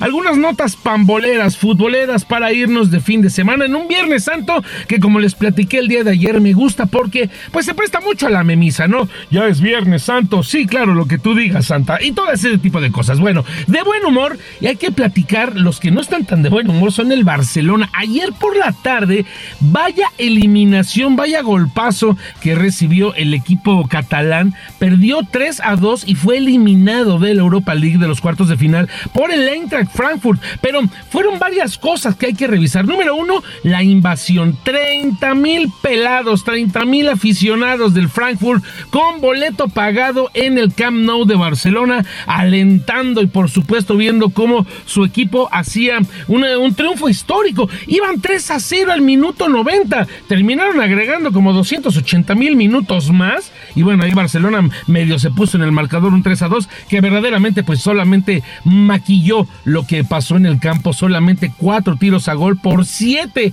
del Frankfurt y de esos 7 cayeron 3 goles. Imagínense, viene la eliminación, aunque pues bueno, para los aficionados del Barcelona pueden eh, pensar que viene un futuro promisorio con obviamente los jóvenes como Pedri, con Gaby, por supuesto con Ferran Torres, por ahí si no se anda lesionando a cada rato Ansu Fati también probablemente y obviamente con estos experimentados como lo es Aubameyang, me gusta ese delantero, con Barcelona de repente Memphis Depay lo que puede llegar a ser y cuando se le ocurre jugar, cuando se le ocurre jugar al estadounidense Serginho Dest. Bueno, ese tema de la eliminación de Barcelona que obviamente caló hondo y fue parte ampliamente comentado en temas de fútbol europeo. Aquí en México, bueno, siguiendo con las Chivas, ayer hablábamos de lo de las Chivas, de que ya no es el técnico Micheleaño. Bueno, hoy varios aficionados del rebaño sagrado intentaron dialogar o intentaron protestar a las afueras de Verde Valle, así se llama el lugar donde entrenan las Chivas, pero resulta que llegaron tarde y el, el equipo, el equipo de las Chivas se terminó saliendo por la puerta trasera y ya no los recibieron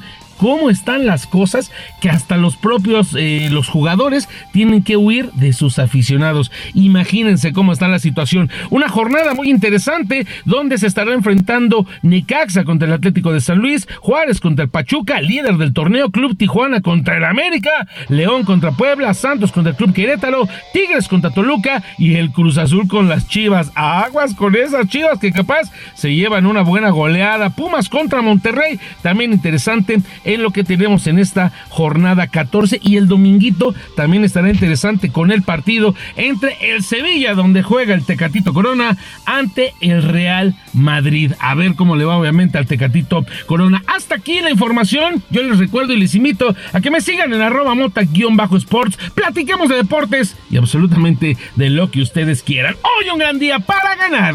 Un gran día para ganar. Gracias, Oscar Mota. Te mando un abrazo. Oiga, rapidísimo le mando un abrazo también a Mariana Álvarez que nos está escuchando. Está mandando ahí mensajes a través de WhatsApp. Oiga, vamos a la rola de la semana. Eh, los curuleros de San Lázaro, Pepe Navarro y Pepe Velarde nos hablan sobre un nuevo personaje, un eh, chilanguito playero. Así le han llamado en estas vacaciones. Adelante con la rola de la semana.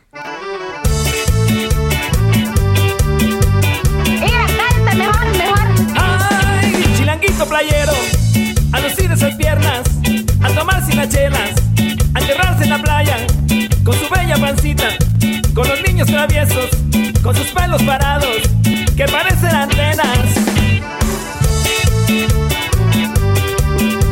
Mira, mejor, mejor. Ay, chilanguito playero, a jugar en las olas, a dejar el trabajo, a bucear como sapo, agarrando bronceado, a pasarla bonito, con familia y amigos, que se olviden las penas.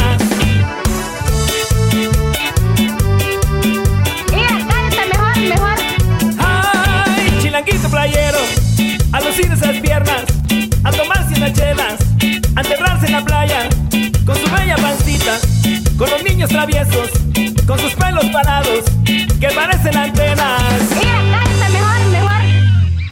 Definitivamente, una gran descripción, una gran descripción de este chilanguito playero. ¿Cuántos no somos? Y nos hemos convertido en eso. Así, con este ritmazo de los cruleros de San Lázaro, nos despedimos en este viernes. Pase un bonito fin de semana. Siga disfrutando. A nombre del titular de este espacio, el periodista Salvador García Soto y de todo este gran equipo: Iván Márquez, Miguel Zarco, Milka Ramírez, Diego Gómez en la redacción, Laura Mendiola en la coordinación de invitados, Priscila Reyes, eh, la productora, Rubén Cruz en la asistencia de producción, Javi Báez en los controles. A nombre de todo este gran y del periodista Salvador García Soto. Yo soy José Luis Sánchez Macías y está usted informado. Disfrute este fin de semana. Lo dejo con Adriana Delgado y el dedo de la llaga y en la programación de Aldo Media Group. Vámonos, buen provecho.